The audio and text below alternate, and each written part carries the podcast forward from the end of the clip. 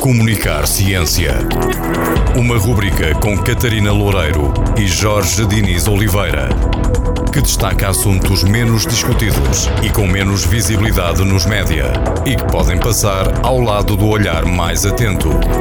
Comunicar Ciência. Para ouvir na Rádio Antena Minho. E em podcast em antenaminho.pt. Olá, boa tarde, caros ouvintes. Bem-vindos a mais um Comunicar Ciência. Eu sou a Catarina Loureiro e, claro, tenho comigo, como sempre, o Jorge Oliveira. Olá, Catarina. Jorge. Olá, bem-vindo mais uma vez. Olá, ouvintes.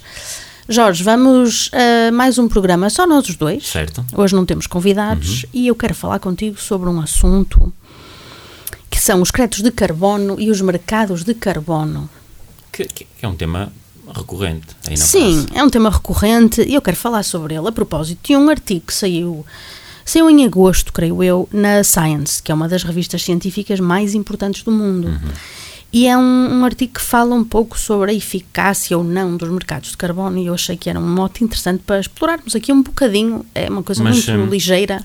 Eu, acho que sei que são mercados de carbono, mas não queres tentar eh, simplificar, explicar? Sim, sim. Vamos explicar um pouco É aos nossos eu, só- ouvintes. eu acho que sei, não tenho a certeza. Pois, mercados de carbono é- e créditos de carbono são aquelas, aquelas palavras que todos nós já ouvimos falar, todos nós temos uma ideia do que são, mas será que se calhar não compreendemos muito bem?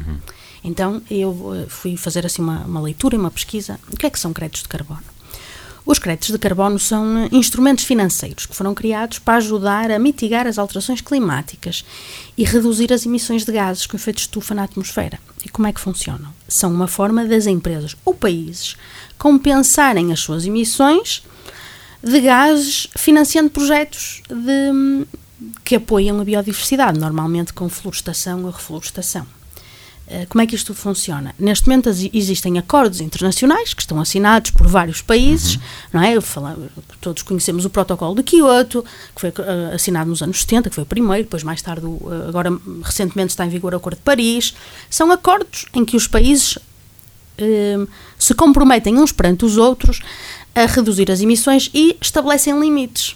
E depois, perante esses limites que são estabelecidos por país, os governos conversam com as empresas que mais poluem e estabelecem também limites a essas empresas. Portanto, cada empresa tem um determinado número de créditos por ano que lhe são atribuídos. Ou seja, está autorizado a poluir, A poluir X. X. Pronto.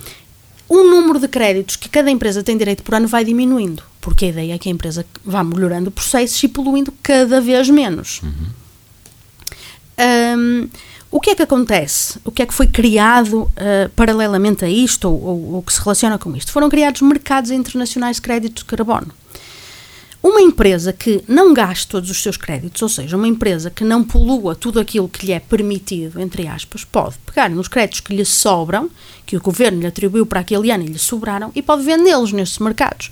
Há vários mercados, hum, alguns estão, eh, nenhum deles é regulado ainda, neste momento até se trabalha para tentar regular os mercados, neste momento nenhum é regulado, alguns são certificados, têm o apoio da, da ONU, outros nem tanto, mas então as empresas podem pegar nos, nos créditos que lhe sobraram em cada ano e vendê-los a outras empresas. E as empresas que poluíram muito e não conseguiram cumprir o seu limite de créditos, que cederam o seu limite de créditos, podem comprar esses créditos. Porquê? Porque vão evitar multas e outras sanções. Depois as sanções vão depender muito de país para país. Lá está, nada disto é ainda regulado e, portanto, hum, é- varia muito de, de região do mundo para região, mas normalmente as empresas que não cumprem têm sanções. Da mesma forma que os países que não cumprem, pois também têm sanções uns perante os outros. Hum, Mas, por exemplo, pode, isso eu percebo, eu já percebi entre, entre empresas, quer dizer, entre empresas, pronto. Também Entre- funciona entre governos. Mas, ou isso, mas por exemplo, eu, eu poderia eventualmente ah, ter uma grande herdade no Alentejo e plantar sobreiros com, ou seja, e, e pagarem para plantar esses Sim, sobreiros sim. e contar como crédito. Sim, Hum. porque eh, depois como é que funciona? Estes, eh, estes mercados conectam, as, em- fazem esta conexão entre as empresas que têm os, os créditos e eh, organizações, normalmente são ONGs, são, são organizações ambientalistas que têm projetos de florestação, projetos de conservação da, da biodiversidade local e então o dinheiro que as empresas usam para pagar os créditos é depois re- reinvestido nestes projetos. como eu te disse, há vários mercados e, e, e há vários projetos de, de compensação associados aos, aos, diferentes mercados. E eles são usados então para financiar projetos em vários sítios do mundo. Okay. A existência... O princípio o princípio da coisa. Sim, o princípio bom, da coisa é bom. É e em teoria, a existência destes mercados é uma forma de incentivar financeiramente as empresas a reduzirem as emissões. Porque se as empresas poluírem menos do que aquilo que lhes é permitido, vamos dizer assim, vão ficar com créditos extra que podem vender no mercado. E Mas tem encaixe financeiro. Anualmente esses créditos globais vão diminuir. Vão diminuir. Então, no ano seguinte tem, tem que, que poluir menos. um incentivo à diminuição da poluição. Ok, mas isto depois tem aqui um revés, que é as empresas que poluem muito e que têm muito dinheiro podem continuar a poluir. Uhum. Ou seja, vão ao mercado e compram créditos. No fundo, é, é aquele princípio, não é? Tira, como se costuma dizer, a tirar dinheiro para o problema. Eu sou uma grande empresa mundial, poluo muito, então eu compro créditos de muitas empresas. Acontece o mesmo no, no mercado, nos mercados de carbono para os, para os países. O que acontece é que países maiores, uhum. os chamados países desenvolvidos, que poluem muito, acabam por comprar créditos de outros países que não poluem tanto, simplesmente porque estão a níveis de desenvolvimento sim, às sim. vezes muito mais baixos. Um, agora, sobre este artigo que saiu, na, que saiu na Science. Este artigo chama-se Ação necessária para que créditos de carbono para a conservação das florestas funcionem para a mitigação das alterações climáticas. E Não o que é que é? Um, um título mais curto. Um título, um título eh, bastante complexo. Uh, mas o que é que, este, o que, é que este, estes investigadores fizeram? Eles quiseram analisar o real impacto de um programa uhum. de reflorestação muito conhecido e muito grande, chamado RED, com dois Ds, mais, RED+. Mais. É um programa muito grande que atua em 56 países de um, vários continentes diferentes. Um, os créditos aqui são usados para um, reduzir as emissões em uh, florestas de países em desenvolvimento. Portanto, é um programa dedicado para uhum. apoiar os países em desenvolvimento. Como eu disse, ele atua em 56 países e tem muitas ações em diferentes, em diferentes países. Então, o que este estudo fez foi, através de um, um, uma metodologia multifatorial, foi analisar o real impacto de 26 destes projetos. Foram 26 projetos em seis países diferentes de três continentes, da América do Sul, da África e da Ásia. Um, foram como eu disse, foram processos muito complexos para, para analisar. Um, eles tiveram em conta muitas coisas. Eu vou-te ler aqui uma. Sim. Vou-te ler aqui uma, uma frase deles. Ele diz: Utilizamos locais de comparação do mundo real para mostrar como seria agora, muito provavelmente, cada projeto florestal Red Mais, em vez de nos basearmos em extrapolação de dados históricos que ignoram uma vasta gama de fatores, desde alterações políticas às forças de uhum. mercado. Porque uh, aquilo que eles notaram é que os, os, critérios que eram usados, ou que normalmente são usados para calcular os impactos deste, destes programas, são, são, hum, são critérios estáticos e muitos deles desatualizados. E, portanto, não calculam o real impacto. Uh, o que é que eles concluíram? Que isto é o mais importante. Uhum. Eles concluíram que a maior parte destes projetos não reduziu efetivamente o desmatamento. E, para os projetos que, em que houve uma redução de desmatamento, a redução foi muito inferior àquela que é anunciada. Eles inclu, eles inclu... Ou seja, nem estamos a falar de um aumento de área florestada. Não, não. Estamos não a é? falar de uma redução, ou no caso em que houve um aumento, o aumento foi muito superior ao anunciado. Um, eles dizem inclusivamente que estes, estes projetos já foram uh, usados para compensar, entre aspas aqui, o compensar não é, nos mercados, três vezes mais carbono, carbono do que efetivamente conseguiram mitigar. O que é que isto significa? Isto pode ter um impacto muito grande, porque um, há uma série de, de, decisões políticas e económicas e ambientais que são tomadas a nível internacional que são baseadas nos resultados Sim. deste tipo de, de mercados, porque quando nós temos os temos os, as COPs não é? Aqueles os encontros anuais que já falamos aqui do que é que é uma COP e já explicamos aqui sobre eles as vão, COPs. Que eles vão de Eles estabelecem avião, eles vão de jato privado. Com, com, Sim, com, essas. com os limusinos lá dentro. Uhum. São essas, okay. Essas as COPs. ter certeza. Sim, eles quando, nas COPs eles estabelecem limites e eles estabelecem limites baseados um pouco nestes dados. Se estes dados não são reais, então todo toda a informação que nós temos em relativamente aos mercados de carbono e às, àquilo que nós estamos a compensar ou não, estão, estão errados. Depois há aqui uma, esta questão muito importante, não é? Os mercados de carbono não estão a funcionar como era previsto. E este já não é o primeiro estudo que indica nesse sentido. Há outro estudo, eh, também aplicado ao projeto florestal Red Mais, uhum. um, desta vez só no Brasil, que também chegou a conclusões semelhantes. Portanto, este é um mecanismo que é globalmente utilizado e que não está a ter a eficácia que se queria. E depois há aqui outra questão, que é este tornou-se um negócio muito rentável e que movimenta muito dinheiro. Para teres uma noção, em 2021, o mercado de créditos de carbono atingiu um valor recorde de 2 mil milhões de dólares. E esse valor foi quatro vezes, quatro vezes superior ao ano anterior. Portanto, de 2020 para 2021, o mercado de carbono, de hum, créditos de carbono, cresceu quatro vezes. É um, é um negócio gigante e é um negócio sem, sem ter tido efeitos práticos exatamente. na, na diminuição no aumento da florestação que poderia estar a ter efeitos práticos muito grandes e não está.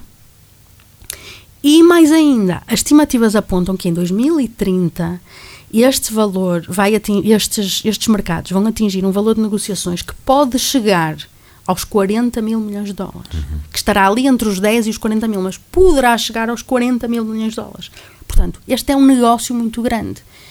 E é um negócio baseado num princípio, baseado no princípio de que estamos aqui efetivamente a fazer alguma coisa para proteger a, a natureza e para compensar um, a natureza e não está a funcionar, não é? E isto cria aqui um problema porque é o maior mecanismo que nós temos uhum. neste momento. Nós temos outros, nomeadamente nós, União Europeia, temos uma série de mecanismos para tentar reduzir as nossas emissões, mas a verdade é que os mercados de carbono e estas trocas de, de créditos de carbono entre países e entre empresas têm um papel muito importante. E isto não está a ter o resultado que nós queremos e mais do que isso, que nós achamos que está a ter. Nós estamos enganados aqui um pouco, porque as nossas estimativas de redução estão erradas. E isto é preocupante, uhum. não é? Uhum. Sim, Como... tomar, tomar, decisões com base em dados errados. Exato. No fundo é isso que estamos a fazer. Uhum. Como é que isto se pode resolver? Uh, os, os autores do artigo falam aqui sobre a importância de melhorar as metodologias, não é?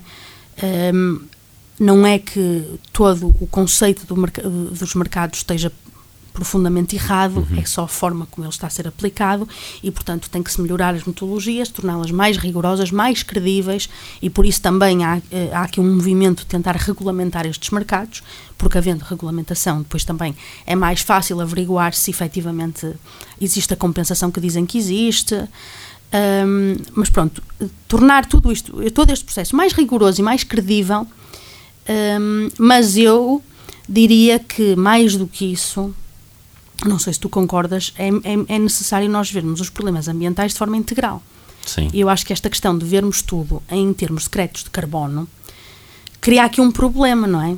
Porque a natureza, a natureza, a natureza não é estanque eh, e os ecossistemas não funcionam eh, sozinhos, não é? Eh, os ecossistemas são, são sistemas integrados de hum, vários elementos e eu acho que é importante nós vermos. Um, um mecanismo que se foque mais na bio e geodiversidade. Exatamente, e não tanto em árvores que vão produzir uh, oxigênio, captar dióxido de carbono ou outros mecanismos para captar dióxido de carbono que hoje em dia se fala cada vez mais. Uhum.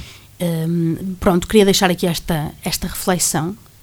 E este acho que é um artigo importante e acho que ainda se vai ouvir falar muito sobre esta questão, porque é aqui um assunto. E, e no sentido de, um, de uma conversa que já me lembro estou a recordar-me de teres tido recentemente de um, este, este não sei se é bem assim este mercado de carbono tem, tem pouco esta esta nós temos a ideia da natureza como utilitarista, uhum, não é? Sim, temos uma visão muito utilitarista um, da natureza e o mercado de carbono é um bocado isso, sim. Entra, entra um pouco nesse conceito, entra, não é? Portanto, recordo-me ter estado a falar, não sobre o mercado de carbono, mas sobre, uhum. sobre a forma como nós sim. temos esta visão utilitarista da natureza uhum. e não nos integrarmos, na, na, não nos considerarmos, é, somos nós e a natureza. Uhum. Ou seja, se há uma árvore, a árvore existe para nos dar sombra.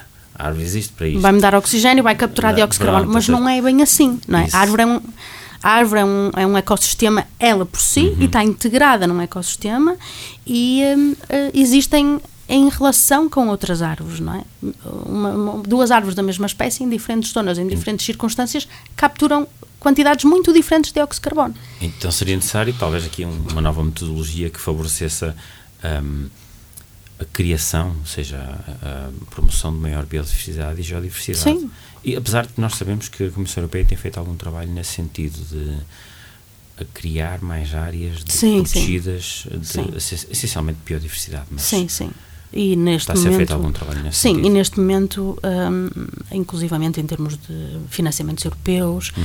a, a, União Europeia está muito virada, ou está a virar-se para a questão da regeneração da, dos ecossistemas e das florestas, precisamente porque, e eu acho que estudos como este vão contribuir nesse sentido, não é? Não podemos ver as coisas de uma forma de, como é que se costuma dizer, entre porco sai salsicha. Não basta, não basta é, bem no papel, exatamente. tem que funcionar. Não pode ser sai dióxido de carbono entre oxigênio, a natureza é muito mais complexa do que isso. Mas eh, lá está, esta era uma discussão muito grande para se calhar muitos outros programas. De qualquer maneira, queria deixar aqui a referência a este artigo que acho, acho muito interessante. E estamos a acabar, não é? Sim. Pronto, uh, vemo-nos para a semana. Para a semana. Com mais um tema que espero que seja interessante um para quem nos ouve. Comunicar Ciência. Uma rubrica com Catarina Loureiro e Jorge Diniz Oliveira, que destaca assuntos menos discutidos e com menos visibilidade nos média e que podem passar ao lado do olhar mais atento. Comunicar Ciência para ouvir na rádio Antena Minho e em podcast em antenaminho.pt.